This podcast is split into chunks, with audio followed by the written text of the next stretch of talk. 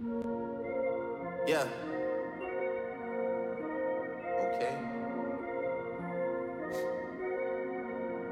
Lil CC on the beat. Mm. Yeah, yeah.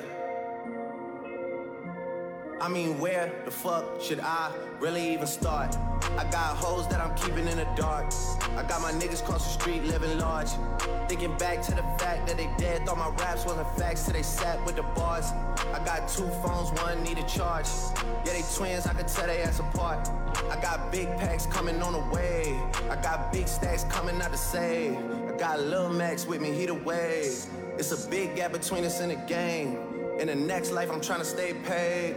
When I die, put my money in the grave. When I die, put my money in the grave. I really gotta put a